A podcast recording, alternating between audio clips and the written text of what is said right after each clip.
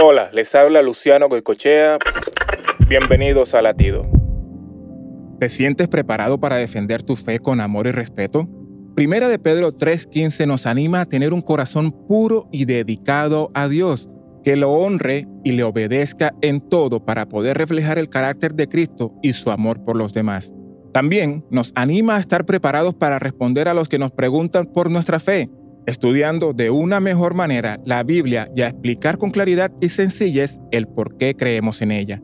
Hermanos, estemos atentos al Espíritu Santo. Él nos guía y nos da sabiduría para hablar. Seamos humildes y respetuosos al momento de defender nuestra fe, sin ser arrogantes ni ofensivos, claro está. Que el Señor nos ayude a poner en práctica este consejo de Pedro y que seamos luz del mundo y sal de la tierra. Para escuchar más latidos, visita salvationarmyradio.org.